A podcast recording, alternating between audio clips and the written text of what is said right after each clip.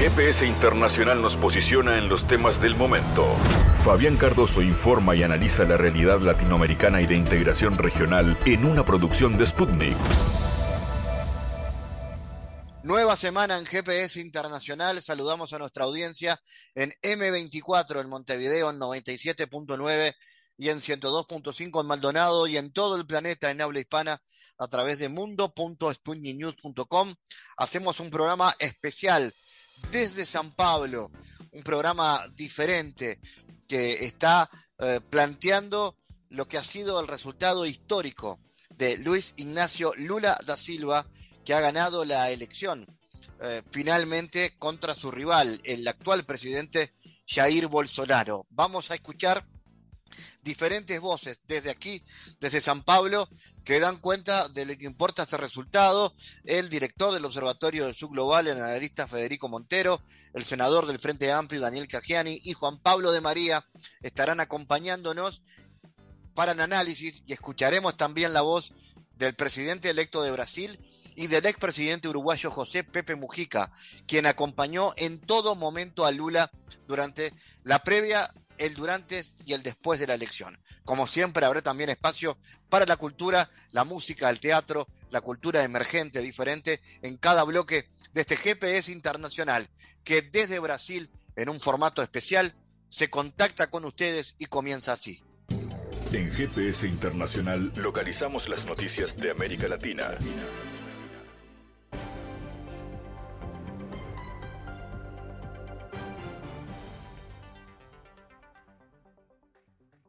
Espacio de noticias, obviamente centrado en Brasil, tras concentrar una mayoría de votos en la segunda vuelta electoral, Lula da Silva se convirtió en presidente de Brasil y asumirá el primero de enero del 2023. Con esto, la economía más grande de la región latinoamericana será gobernada por la izquierda.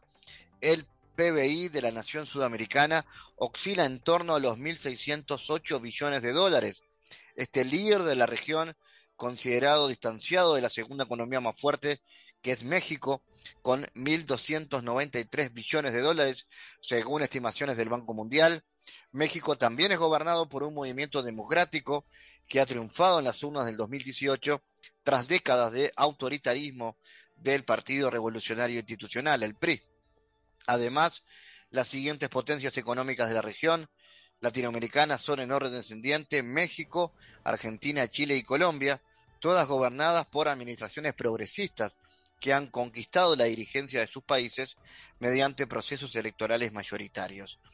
En su primer discurso como presidente electo, Lula aseveró que Brasil debe recuperar su rol protagónico en la conversión internacional, además de que dijo que el país va a retomar su proyección de estabilidad para garantizar la inversión extranjera también hizo promesas de apoyo a empresas y emprendedores nacionales e inversión tecnológica y de materia ambiental.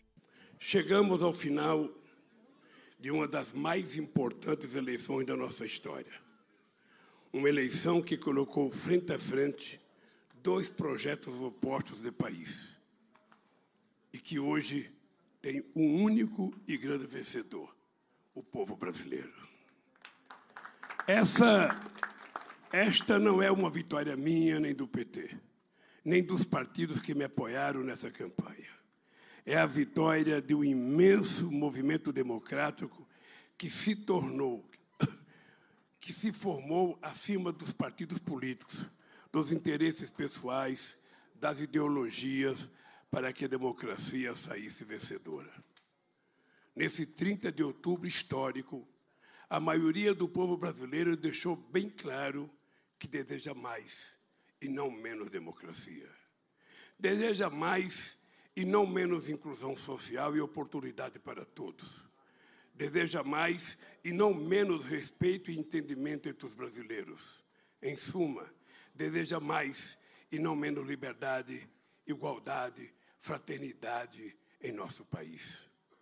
O povo brasileiro mostrou hoje que deseja mais do que exercer o direito sagrado de escolher quem vai governar a sua vida. Ele quer participar ativamente das decisões do governo. O povo brasileiro mostrou hoje que deseja mais do que direito de apenas protestar que está com fome, que não há emprego, que seu salário é insuficiente para viver com dignidade, que não tem acesso à saúde e educação, que lhe falta um teto para viver e criar seus filhos com segurança, que não há nenhuma perspectiva de futuro.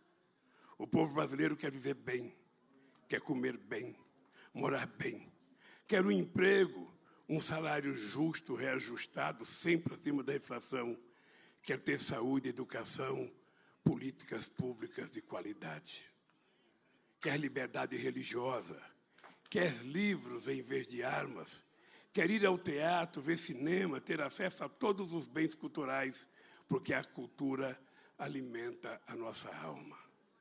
O povo brasileiro quer ter de volta a esperança. É assim que eu entendo a democracia. Não apenas como uma palavra bonita inscrita na lei, mas como algo palpável que sentimos na pele e que podemos construir no dia a dia. Foi essa democracia, no sentido mais amplo do termo, que o povo brasileiro escolheu hoje nas urnas. Foi com essa democracia real, concreta, que nós assumimos o compromisso ao longo de toda a nossa campanha. E é essa democracia que nós vamos buscar construir a cada dia do nosso governo, com crescimento econômico, repartido entre toda a população, porque é assim que a economia deve funcionar como instrumento para melhorar a vida de todos e não para perpetuar as desigualdades. A roda da economia vai voltar a girar, com geração de empregos, valorização dos salários e renegociação das dívidas das famílias que perderam o seu poder de compra.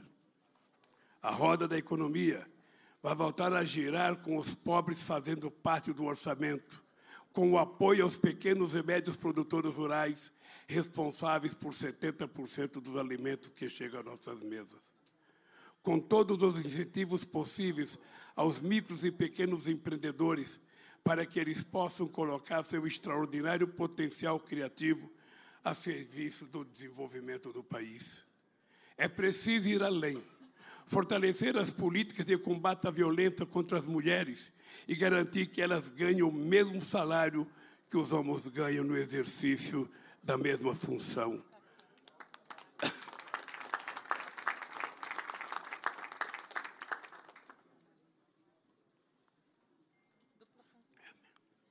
enfrentar sem trégua o racismo, o preconceito, a discriminação, para que brancos e negros e indígenas tenham os mesmos direitos e as mesmas oportunidades.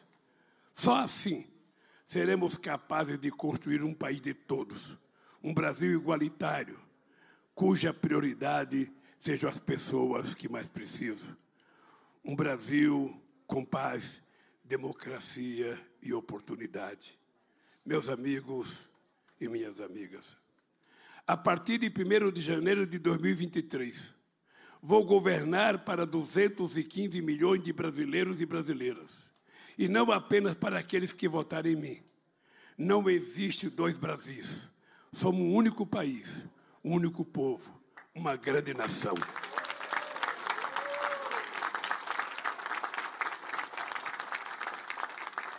Não interessa a ninguém viver numa família onde reina discórdia.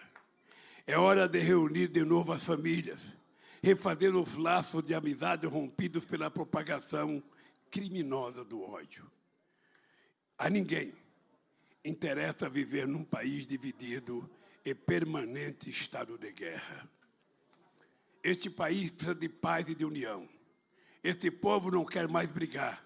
Esse povo está cansado de enxergar no outro o inimigo e ser temido ou destruído.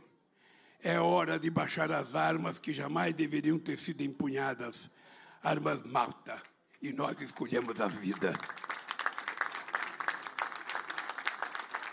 O desafio, o desafio é imenso. El expresidente uruguayo José Pepe Mujica, que acompañó al presidente electo de Brasil durante la jornada electoral, comentó lo siguiente sobre esta victoria histórica de Lula en Brasil.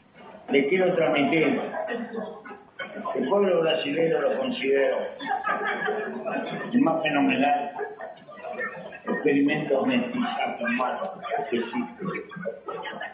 Y entre sus características, es el único país que he visto que hace marchas políticas zambando, bailando.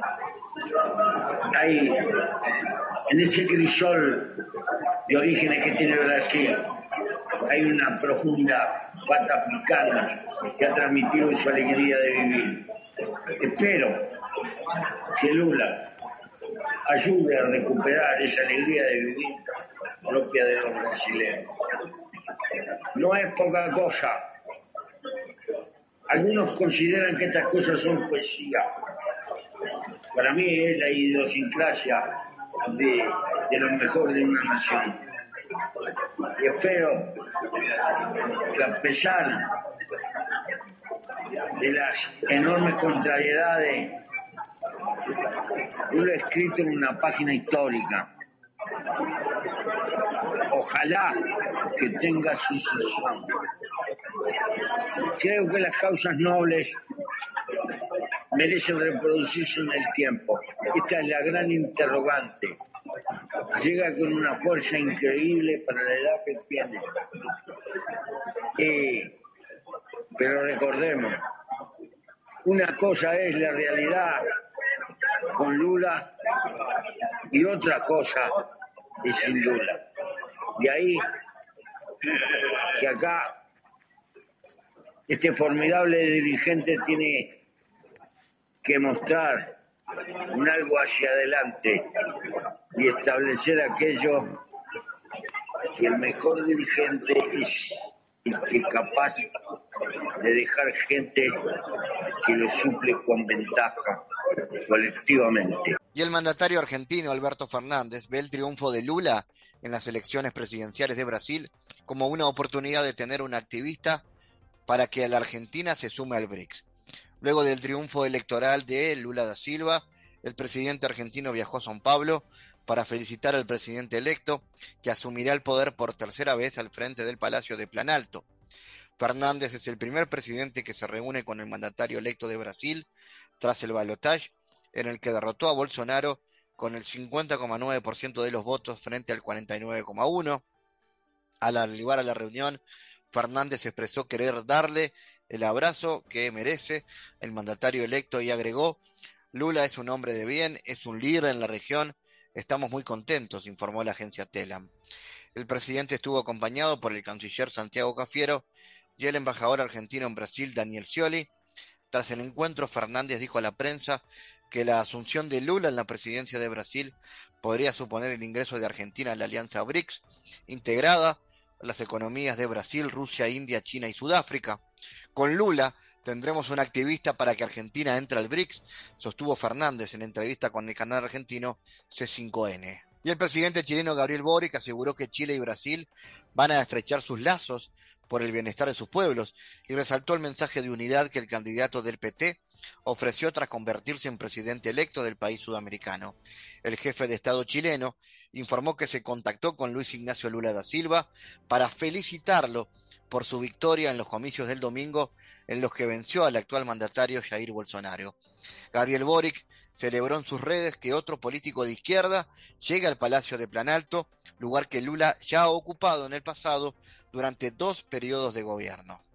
En otro orden, de acuerdo con fuentes anónimas citadas por la agencia Bloomberg, el gobierno de Estados Unidos sugirió a la Unión Europea establecer un control de las exportaciones de China.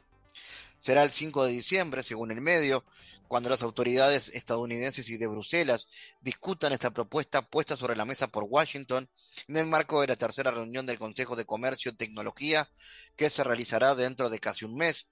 Bloomberg señala que Estados Unidos está en vía de convencer a sus aliados europeos de aplicar restricciones comerciales a Pekín, igual que como se hizo con Rusia a raíz del conflicto en Ucrania que comenzó hace ocho meses.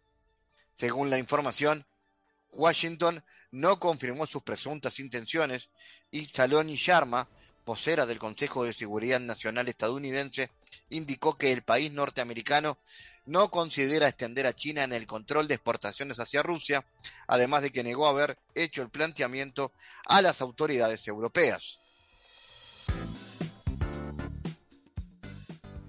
Bueno, estamos en las horas del día después de esta histórica elección para América Latina eh, en Brasil, desde San Pablo, junto a Federico Montero, director del Observatorio del Sur Global.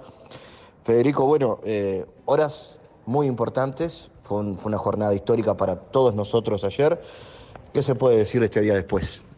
Bueno, en primer lugar, eh, marcar la capacidad que tuvo finalmente el PT para torcerle el brazo un, a un proceso de golpe de Estado y de intento de instalar un régimen político que se proponía, en palabras del propio Bolsonaro, extirpar al PT de la escena pública de Brasil. Bueno, creo que esta elección lo que da cuenta es de la capacidad que tuvo el, PT de reponerse al golpe contra Dilma, a la persecución jurídica contra Lula, al encarcelamiento y proscripción de Lula, y a cuatro años de un gobierno que hizo de su principal eje de campaña, de batalla y de armado de su estructura social y de sostén la pelea y la demonización del PT. A pesar de que los resultados marcan que hay un sector importante del electorado brasileño que en algún sentido compró el relato del antipetismo.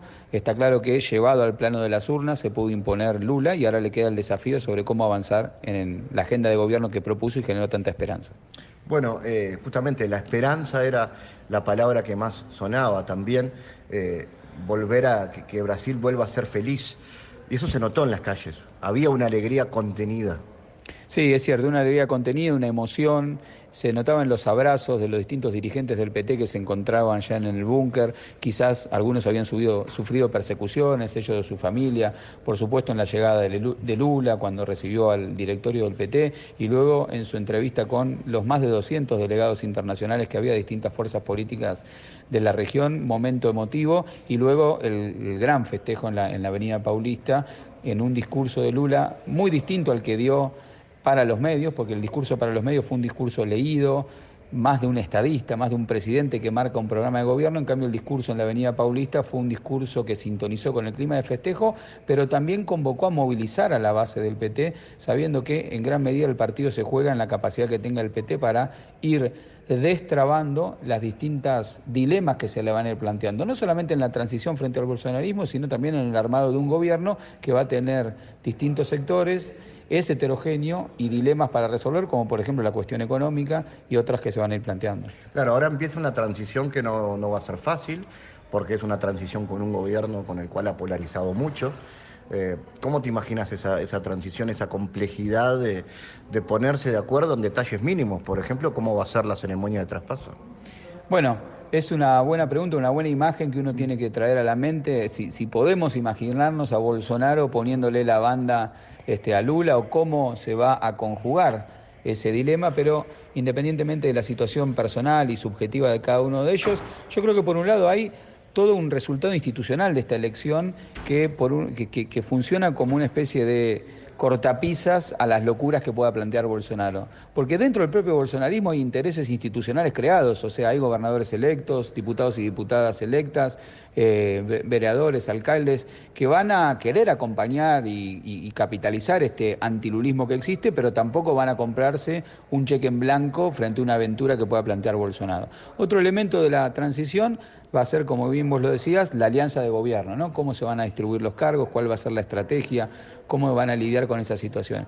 Otro componente tiene que ver con el plano internacional, que no es menor el hecho de que ayer se comunicaran los principales líderes del mundo para eh, reconocer la elección, eso también es un marco de maniobra más acotado para lo que pueda plantear Bolsonaro. Pero yo insisto, la gran incógnita va a ser si Lula puede conectar con dos o tres medidas convocatorias concretas que marquen el rumbo de esta transición y que orienten una marcada de cancha al comienzo de la gestión para ganar este, ese oxígeno que se vio en las calles se traduzca en una esperanza concreta eh, después de seis años de retroceso para las grandes mayorías. Y otra señal en el discurso fue que menciona Lula la necesidad de reflotar la integración. Entonces menciona la CELAC, menciona el Mercosur y vuelve a mencionar la UNASUR, que todos prácticamente nos habíamos olvidado de su existencia, porque había quedado muy debilitada.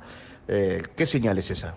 Esa es una señal muy clara, contundente, orientadora, que creo que va, a ser uno de los ejes que menos debate va a suscitar al interior de la alianza de gobierno, que es eh, la orientación de política exterior. ¿Por qué lo digo? Porque para la base social más militante del PT, la integración regional es un horizonte político, ideológico, identitario.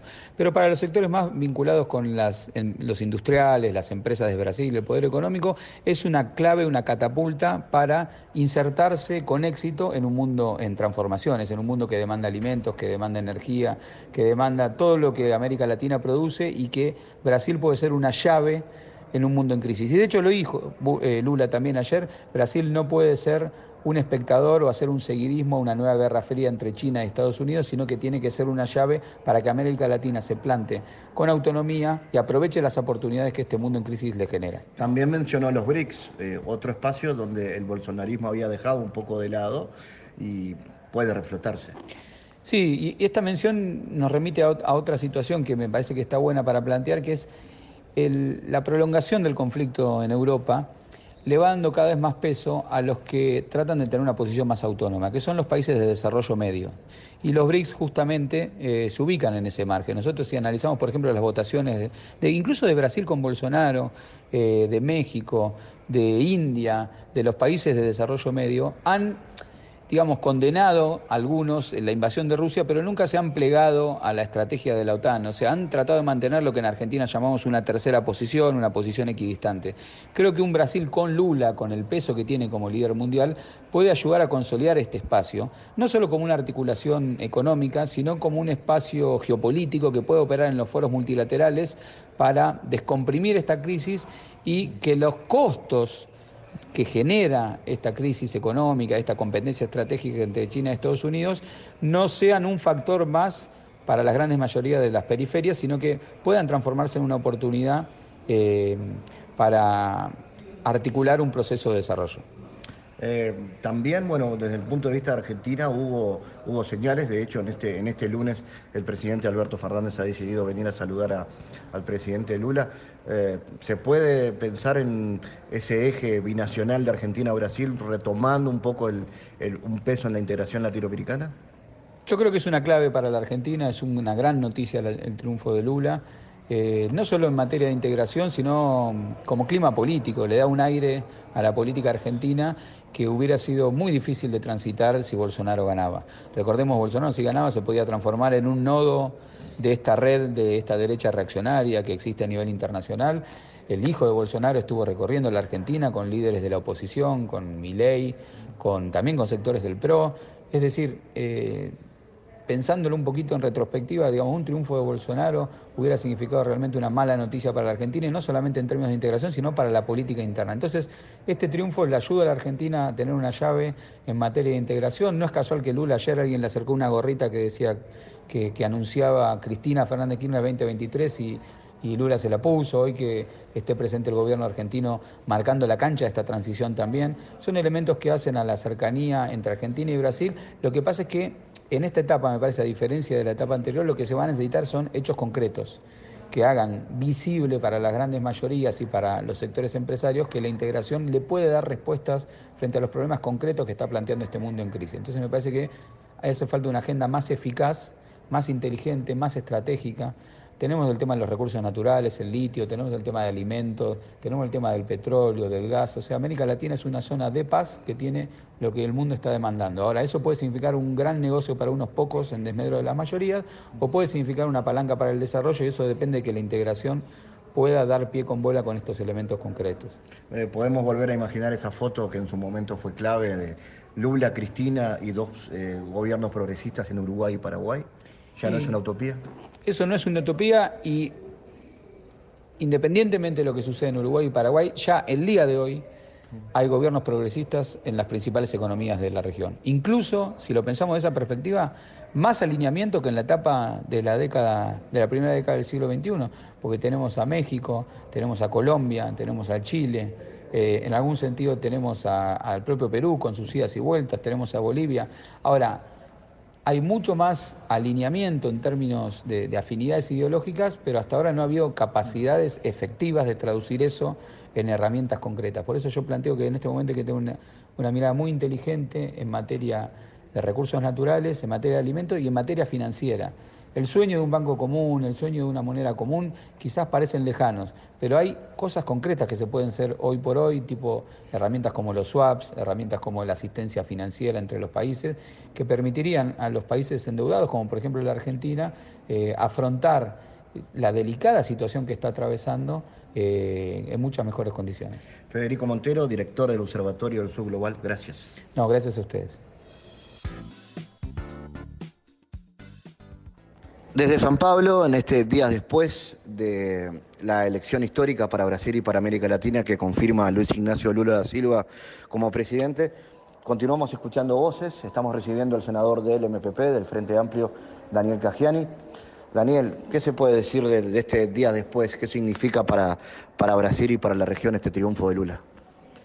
Bueno, creo que fue sin duda una, un, gran, un gran triunfo que revitaliza el, a la región, que recupera la democracia en Brasil, porque los niveles de autoritarismo y de, rompimiento de algunos estándares democráticos son espeluznantes en, en este país y que sobre todo recupera la esperanza de, poder construir un, país un poco más justo, menos desigual y con niveles de, de decencia pública mayores. ¿no? En Brasil hay casi 33 millones de brasileños que no comen todos los días, hay más de 10 millones de brasileños que, no tienen trabajo y hay otros tantos que andan sobreviviendo en las peripecias personales para llegar a fin de mes.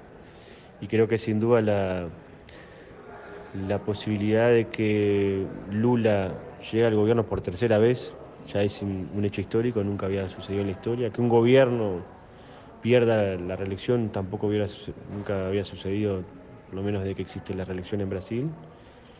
Y que creo que así como dijo Lula que, que lo quisieron enterrar vivo, ayer lo convirtieron en mito viviente, ¿no? porque luego de, su peripecia personal, de haber sido encarcelado injustamente, perseguido políticamente, de haber sido aislado incluso desde el punto de vista hasta político, logró incolumnar un conjunto de partidos políticos con el PT como serno, pero con una alianza muy amplia, y luchar por la democracia, revolucionar a Brasil y hoy convertirse en un líder eh, de las características similares, parecidas por lo menos a Mandela, ¿no? decir, que, sufrió por lo menos varias, varias problemáticas. Entonces me parece que sin duda es, es muy importante y para la región creo que la reposiciona desde el punto de vista geopolítico de manera diferente. ¿no? Eh, hoy creo que fue, o ayer, fue el comienzo del fin del, del modelo neoliberal, eh, sobre todo de la derecha más extrema. Y creo que sin duda también eh, este resultado se está mirando en Europa y en otros países de América Latina con mucha presencia, sin duda el Uruguay, porque esto también tiene un efecto muy importante no solo por lo que representa Brasil en términos económicos, sino la principal economía de la región y, bueno, y sin duda también uno de los socios fundadores del Mercosur, eh, la locomotora de integración regional que fue con la creación del UNASUR, la CELAC. Creo que todo eso se viene como reconfigurando y creo que se abre una expectativa positiva y ni que hablarlo del papel de Brasil en, un mundo del sur global, con los este, países eh, integrantes del BRICS, que sin duda hoy retoma una fuerza muy importante.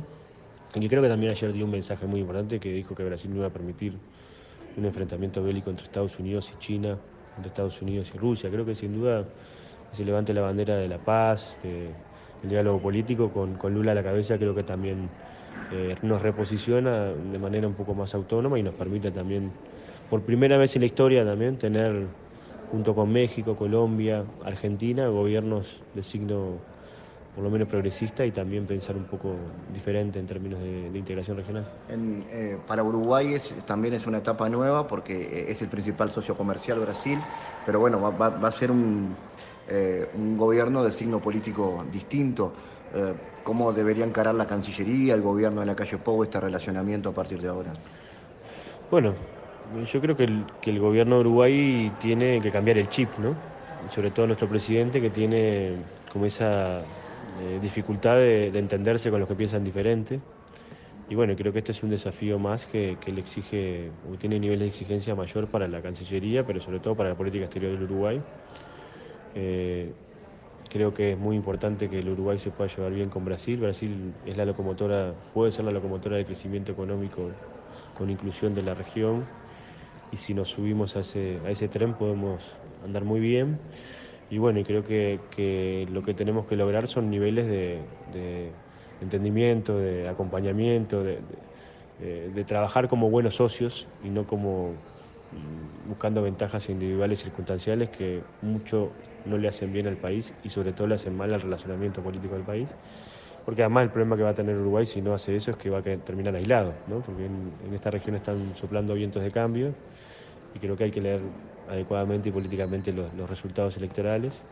Y bueno, creo que también en términos políticos para el Uruguay, la recuperación del gobierno por parte del PT y de Lula significan oxígeno puro, ¿no? También para el Frente Amplio y tener un, socio eh, político que es un, partido político hermano, creo que también nos reposiciona políticamente y también nos genera mayores niveles de exigencia. Así que creo que también eso es importante, creo que que todo esto que está sucediendo, sobre todo también coloca o recoloca las, la historia en su justo término y, bueno, y nos permite también pensar en, un futuro ventajoso para, nuestras sociedades y sobre todo para la sociedad latinoamericana.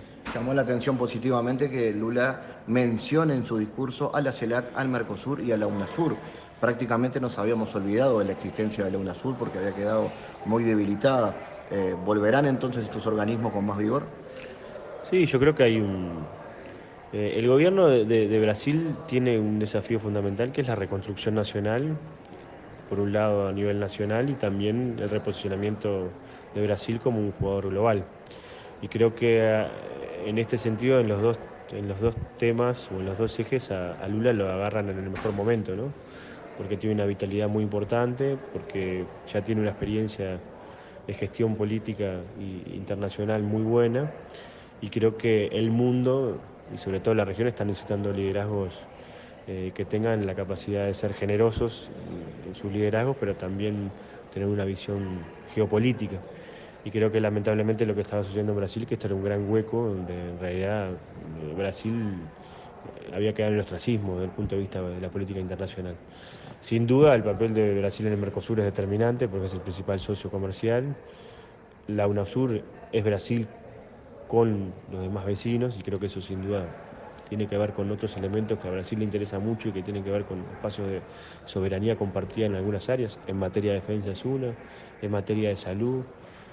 Creo que también hay un componente importante en materia de infraestructura y sobre todo de, desarrollo de la ciudadanía del Mercosur, que creo que también, y de América del Sur y creo que sin duda la CELA, que es un espacio de concertación política donde América Latina se, comunica con el mundo, sobre todo con China, que creo que es muy importante porque también ahí está México, que, es un país muy, muy importante que hoy está mirando un poco más al sur. Por tanto, creo que se abre un camino de, mucha expectativa, mucha posibilidad. Y bueno, y creo que también eh, rejuvenece y reperfila también esos procesos políticos que están viviendo, como en el caso de de Chile, lo que está pasando en Colombia, eh, lo que puede pasar en Argentina el año que viene, este, y bueno, lo que sin duda va a pasar en, el año que viene en, Paraguay y lo que puede también pasar en, Uruguay en el 2024, que creo que también es muy importante, porque en el 2002, cuando Lula la primera vez venció, la esperanza venció al miedo, también fue un fuerte puntapié para que los procesos políticos del Cono Sur también tuvieran un espaldarazo fuerte y creo que eso también puede suceder en este tiempo. Senador Cajeni, gracias. ¿eh? Bueno, muchísimas gracias. Analizamos los temas en GPS Internacional.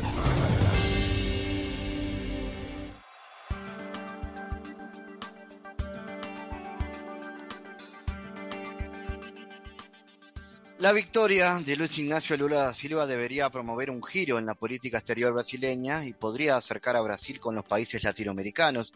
Esto han afirmado diversos expertos consultados por nuestra agencia Sputnik, quienes también destacaron que esto allanaría el camino para que se reanude el protagonismo de este país en cuestiones medioambientales. Incluso antes de que el Supremo Tribunal Electoral de Brasil anunciara la victoria definitiva de Lula, los mandatarios latinoamericanos ya celebraban la ventaja del fundador del PT.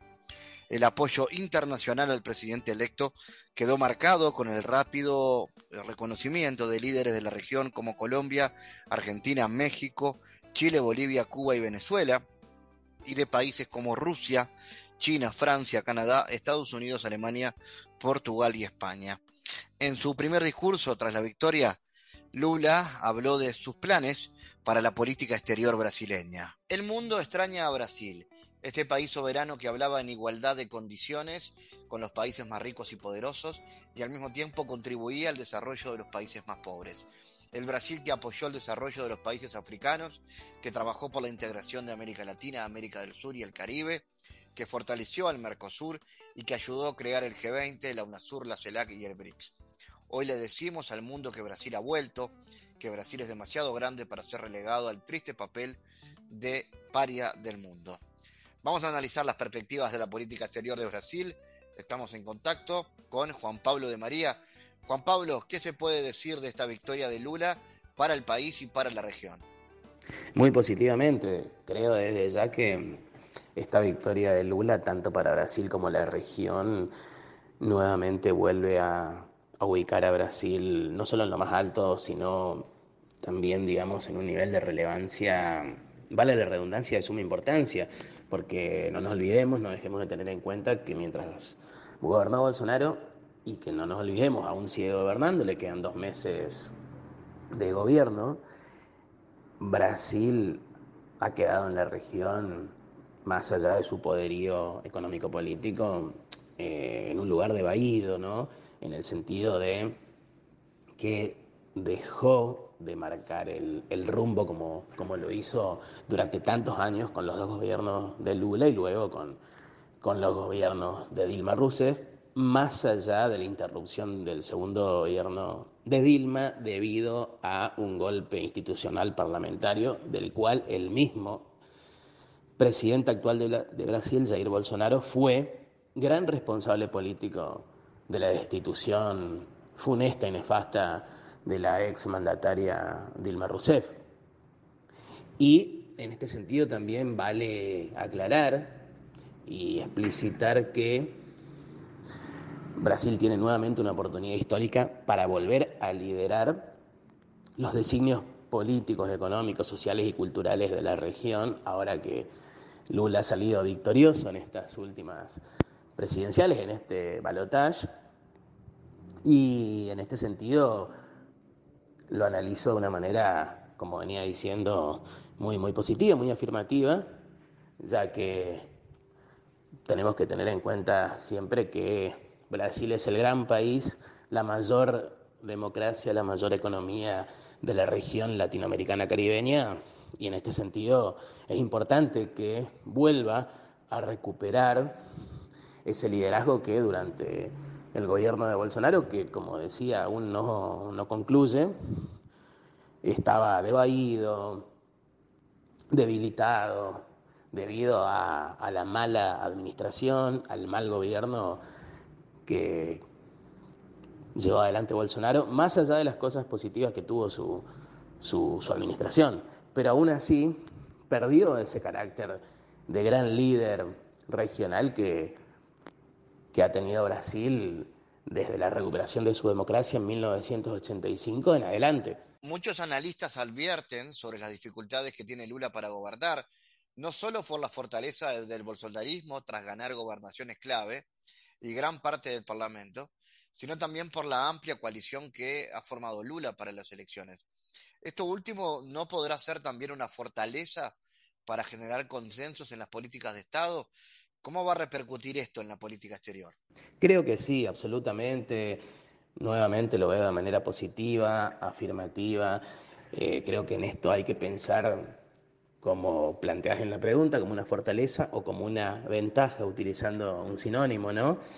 Ya que mm, esto dará cuenta, sin hacer futurología, por supuesto, pero sí tratando de ser más o menos ¿cómo decirlo?, previsor, o por qué no tratando de prever lo que pueda venir una vez que asuma Lula Silva el primero de enero del próximo año la presidencia de la República Federativa del Brasil, creo, como decía, de manera positiva, afirmativa, que esto puede ser una fortaleza, ya que no nos olvidemos que Lula como político es un gran pragmático, siempre en favor de los intereses populares y nacionales, y esto lo ha demostrado en sus dos administraciones anteriores, del 2002 al 2010, pero por supuesto con un contexto internacional distinto al que le, al que le va a tocar, digo, hay que tener en cuenta también la, la realidad efectiva del contexto internacional que le, en el que está inmerso Brasil, que le va a tocar a Lula a partir del 1 de enero del 2023. Pero creo que puede ser una ventaja, una fortaleza. Creo que va a haber un corrimiento más al centro, políticamente hablando. Y en cuanto a cómo repercutiría esto en la política exterior, también, también creo que hay que ver acá, hay que ver esto de manera afirmativa, eh, con, con cierta esperanza, en el sentido de que, debido justamente a este pragmatismo político de Lula, que sabemos desde aquí de su enorme capacidad de gestión y administración política, que justamente con lo que planteó en su, en su discurso el día 30 de octubre, una vez que, que habló públicamente, justamente en cuanto a política exterior, el tema de defender, cuidar la Amazonía, eh, promoviendo políticas ambientales en coordinación con otros países, por ejemplo Francia, para defender y cuidar los recursos ambientales del Brasil, poniendo siempre en primer lugar los intereses nacionales al respecto. Creo que eso habla de que justamente en materia de política exterior, hoy en día lo ambiental es, es crucial en materia de política exterior, creo que en ese sentido también va a ser una fortaleza o una ventaja su pragmatismo político a la hora de gestionar y administrar este, su país. Y justamente creo también que la cuestión ambiental no es, no es la única cuestión importante, creo que sí es una de las más relevantes, pero no la única, porque también otra de las cuestiones importantes que tiene Lula por delante, y esto también hay que verlo como una fortaleza, es el reforzamiento, el fortalecimiento del multilateralismo que con la administración de Bolsonaro también se ha visto devaído, debilitado, justamente por, por su mala gestión. Pero al respecto de, de Lula da Silva, el gobierno que asumirá el primero de enero del año próximo, creo positiva, afirmativamente, que en materia de política exterior va a ser mucho mejor de lo que es el todavía actual gobierno de Bolsonaro. Juan, ¿cuáles han sido las señales políticas que ha dado el candidato de la izquierda en su discurso tras los resultados? ¿Y cuáles cree que van a ser los lineamientos de los primeros meses de gobierno y también los desafíos fundamentales? Entre las señales políticas que ha dado Lula da Silva está esto de trabajar, gestionar para fortalecer el multilateralismo, defender el ambiente con políticas ambientales que cuiden la Amazonía, los recursos naturales, materiales del Brasil, fortalecer, reforzar la unidad y la integración regional latinoamericana caribeña, también, por supuesto, generar empleo, combatir y reducir la pobreza. Algo que también señaló que los que menos tienen puedan comer más de una vez al día. Algo que actualmente está ocurriendo en Brasil y que habla del, mal estado de salud, por decirlo de algún modo, del Brasil actualmente, es que ha crecido significativamente el índice de desempleo, la pobreza y el hambre en el país hermano. Y eso la verdad que no habla para nada bien del Brasil o sea, que no nos olvidemos que es, como, como bien lo dijo Lula en más de una oportunidad, la tercera potencia alimenticia del mundo. Y que la tercera potencia alimenticia del mundo tenga personas que padecen hambre, que se mueren de hambre, es un problema enorme, es una calamidad política y éticamente hablando, inadmisible, y ante eso, Luis Ignacio Lula da Silva fue muy claro, que una vez que gobierne lo va a hacer por aquellos que padecen y se mueren de hambre, para que por lo menos, por lo menos, puedan comer más de una vez por día, algo que él lo logró cuando fue presidente del Brasil. Logró que los que no podían comer o padecían hambre puedan comer más de una vez por día. Y en este sentido, creo significativamente, afirmativamente, que recuperar esto es crucial para la primera etapa del gobierno de, Lula da Silva. No nos olvidemos que con la administración Bolsonaro, esto fue de una calamidad, como decía, enorme, ya que mediante su administración, muchos brasileros y brasileras han vuelto a caer no solo en la pobreza, sino también en el hambre. El gran enemigo del Brasil y que Lula justamente dijo que está dispuesto a combatir y lo va a hacer, es el hambre. Acá ya no se trata solamente de la derecha ideológica y políticamente hablando, que sabemos el gran daño que está ocasionando en el país hermano. El gran enemigo a combatir que tiene Lula, en primer lugar, es el hambre. Porque no nos olvidemos que millones de brasileñas y brasileños hoy en día padecen hambre y muchos se mueren a causa del hambre. Entonces, en este sentido, apostar justamente a no solo combatir, sino reducir el alto índice de hambre que hay en el Brasil, creo que es lo más importante que tiene Lula una vez que asuma el gobierno el próximo primero de enero de, de 2023. Creo que los principales lineamientos de los primeros meses de gobierno de Lula será justamente en consonancia directa con lo que decía anteriormente, combatir y reducir la pobreza y el hambre, que son los dos grandes enemigos, los dos grandes problemas graves que tiene Brasil hoy en día.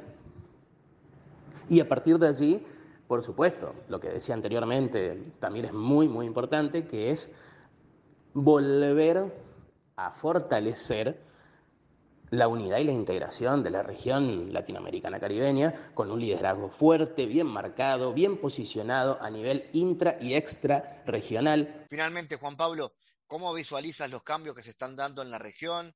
La victoria de Boris en Chile, recientemente Petro en Colombia. ¿Estamos ante un cambio de época en América Latina?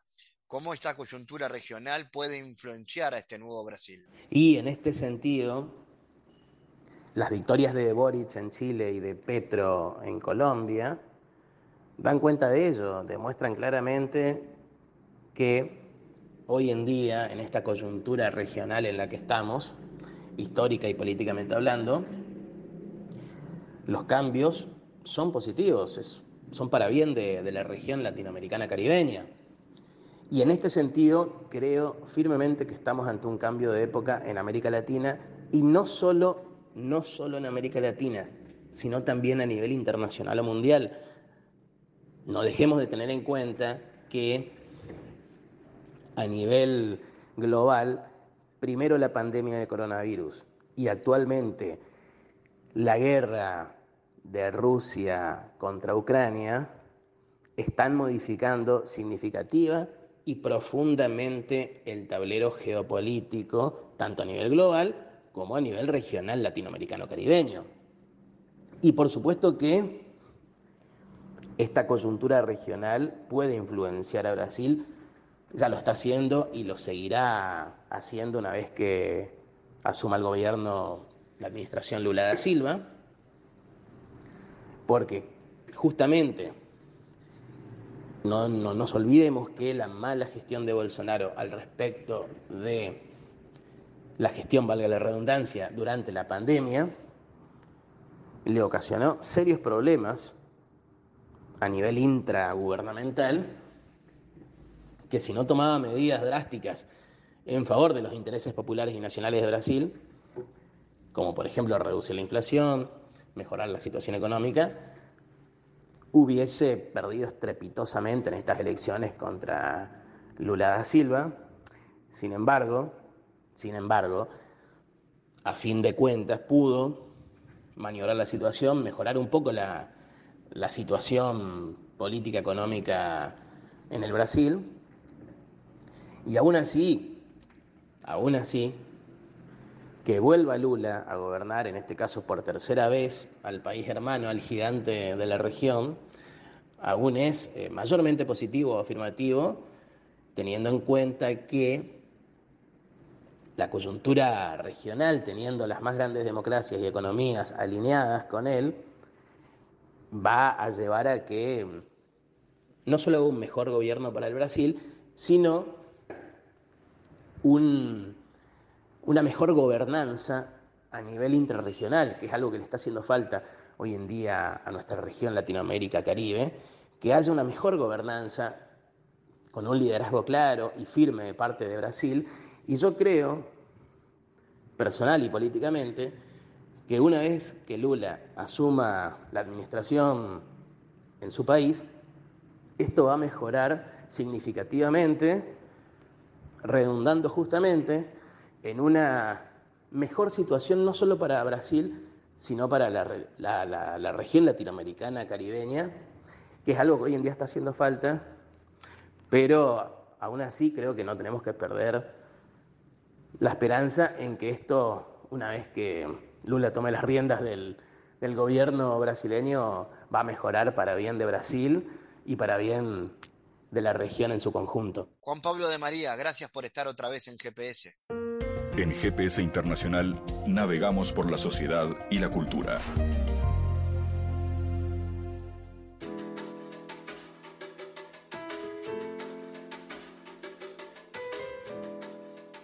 Bueno, el 17 de diciembre del 2014, los presidentes Barack Obama y Raúl Castro anunciaron el inicio de un proceso para normalizar las relaciones diplomáticas entre Estados Unidos y Cuba, interrumpidas desde 1961. Tras un inicio vertiginoso, cuyo punto culminante fue la visita de Obama a Cuba en marzo del 2016, el proceso comenzó a desacelerarse a mediados de este mismo año y hoy parece detenido.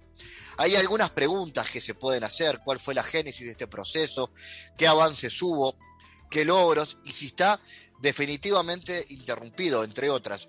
Son algunas de las preguntas que busca responder un libro que lleva el nombre Cuba-Estados Unidos, una mirada a la relación bilateral en el siglo XXI que ha editado Planeta y que es autoría de Ariel Bergamino, uruguayo, ex vicecanciller de los gobiernos del Frente Amplio, eh, embajador de Cuba en dos, embajador uruguayo en Cuba en dos ocasiones, además quien está trabajando hoy en las relaciones internacionales de la fuerza política de izquierda del Frente Amplio y quien habitualmente ha seguido estos temas de cerca. Entonces queríamos conversar con Ariel sobre eh, lo que propone este libro y lo primero es cómo surge escribir de un tema que obviamente Ariel vos seguís muy de cerca porque estuviste allí en Cuba durante mucho tiempo tuvimos alguna vez, más de una vez, la oportunidad de, encontrarnos y que nos recibieras amablemente allá por La Habana. Eh, ¿Por qué plasmarlo en un libro, Ariel? Bueno, eh, eh, en el año 2019, el embajador Carlos Gianelli, embajador de, Uruguay en Estados Unidos, y yo mm, teníamos la intención de brindar una charla este, sobre el llamado proceso de normalización de relaciones diplomáticas entre Estados Unidos y Cuba, em, desde la perspectiva de dos diplomáticos uruguayos, ¿no? Uno, casualmente, este, em, titular de la misión diplomática en, Estados Unidos, y el otro, mm, este, acreditado en La Habana. ¿Cómo habíamos vivido nosotros, ¿no? Como diplomáticos acreditados, bueno, como, como, uruguayos, ese proceso.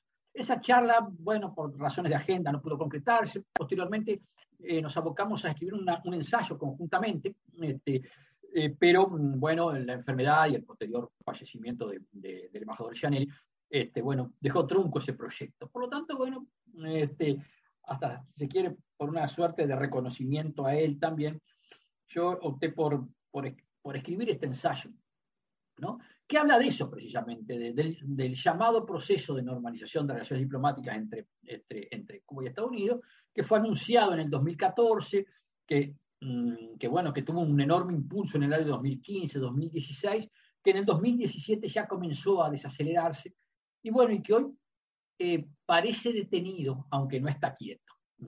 Este, entonces, bueno, eh, ¿cómo, el, libro intenta aportar algunas claves para entender este, este proceso, ¿no? este, eh, sobre el cual se, se, habla mucho y se conoce poco. ¿no? Este, eh, es un libro en ese sentido que puede tener un especial interés para académicos, estudiantes, mm, eh, bueno, este, eh, diplomáticos, este, y también, bueno, personas que están interesadas en, conocer algo más de, este, de esta historia, mm, de esta historia que tiene por momentos rasgos hasta novelescos. Porque, mm, bueno, como tú lo decías hace, un momento, este, el proceso fue anunciado el 17 mm, de diciembre de 2014, pero en realidad las negociaciones habían comenzado bastante antes. Y yo diría lo siguiente, eh, pese a que las relaciones diplomáticas mm, entre Estados Unidos y Cuba han estado formalmente interrumpidas desde hace décadas, ¿no? desde el año 1961, este, bueno, sin embargo, el diálogo este, eh, en determinadas instancias y en, determinadas circunstancias nunca se ha interrumpido. Y eso ha evitado casualmente, bueno, que, la historia ha sido esta y no otra. ¿no? Este, eh, incluso Uruguay fue escenario de algunos diálogos, de algunos contactos entre los gobiernos de Estados Unidos y, Cuba, ¿no? intentando, bueno, este, eh, mantener este, una situación pese a la, interrupción de las relaciones diplomáticas. Entonces, nada de esto es casual, nada de esto nació de la noche a la mañana, ¿no? Y para entenderlo, también hay que entender, por lo menos eh, para, eh, en lo que refiere a, a, a, Cuba, bueno, algunas, algunas, hay que entender algunas líneas de, de larga duración eh, mm, del proceso cubano y de Cuba como nación. Y como, ¿no? Hay que conocer, porque Cuba no es no es eh, los estereotipos que a veces intentan presentarse de un, de un, lado u otro, desde una óptica u otra. ¿no? Eh, este, no es ni el país perfecto que algunos mm, proclaman, ni es, bueno, este, el infierno que otros, que otros denuncian. ¿no? Las cosas no son en blanco y negro, ¿no? hay una, gran, una, una enorme tonalidad de grises que es lo que hace la realidad. ¿no? hay que conocerla y hay que conocer algunas líneas de larga duración sin las cuales no, no se entiende este proceso y no se entiende tampoco con las sinuosidades del mismo y por qué ese proceso comenzó a detenerse, comenzó a desacelerarse en el 2017, ¿no? Este, y por qué, bueno, ahora está, está aparentemente detenido pero no quieto. Y bueno, y para entender también que en este presente anidan varios futuros posibles y que, bueno, este, eh, los hechos determinarán, bueno, cuál de esos futuros posibles es el que realmente se concreta, ¿no? Nosotros no lo sabemos, nadie tiene los planos del futuro. En, Cuba el socialismo es independencia y soberanía, ¿no? Ariel Bergamino, por supuesto, un honor estar en contacto, un gusto. Y este libro está disponible entonces en librerías y es un buen material, por ejemplo, para estudiantes. Yo creo que sí, espero que, espero que sí. Muy bien. Ariel, gracias. Gracias a ustedes. Chao. El mundo en GPS internacional.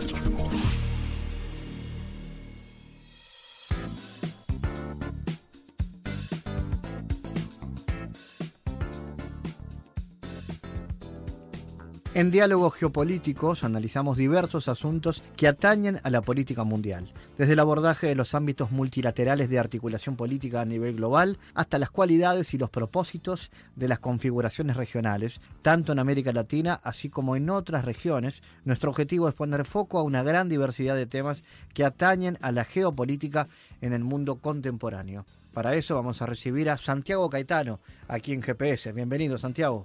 ¿Qué tal, Fabián?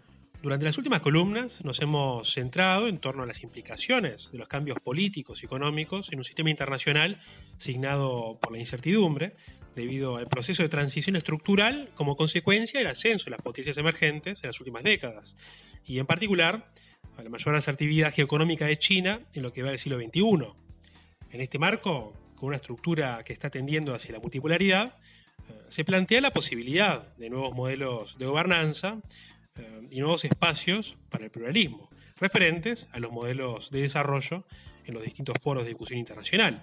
Y en este sentido, se destaca la importancia del G20, que luego del impacto de la crisis financiera del 2008, ha estado oficiando como un ámbito fundamental de cooperación económica internacional mediante la participación de las potencias más significativas de todos los continentes. Gracias Santiago por tu aporte a GPS Internacional. Gracias Fabián, hasta la próxima. Les recordamos las formas de seguirnos a través de nuestras redes sociales. Somos arroba GPS Inter en Twitter. Estamos también en la red Facebook GPS Internacional y a través una lista de difusión a través de la red Telegram, donde habitualmente compartimos los contenidos de cada uno de los programas de GPS Internacional, esta producción de Sputnik que se emite en M24 en Uruguay, en las radios públicas de Bolivia, en Radio del Plata en Argentina y a través de nuestra página mundo.sputniknews.com. GPS Internacional es un programa de información y análisis de los temas más importantes del mundo con mirada latinoamericana. Fabián Cardoso en GPS Internacional junto a los protagonistas analizó la realidad. Una producción de Sputnik.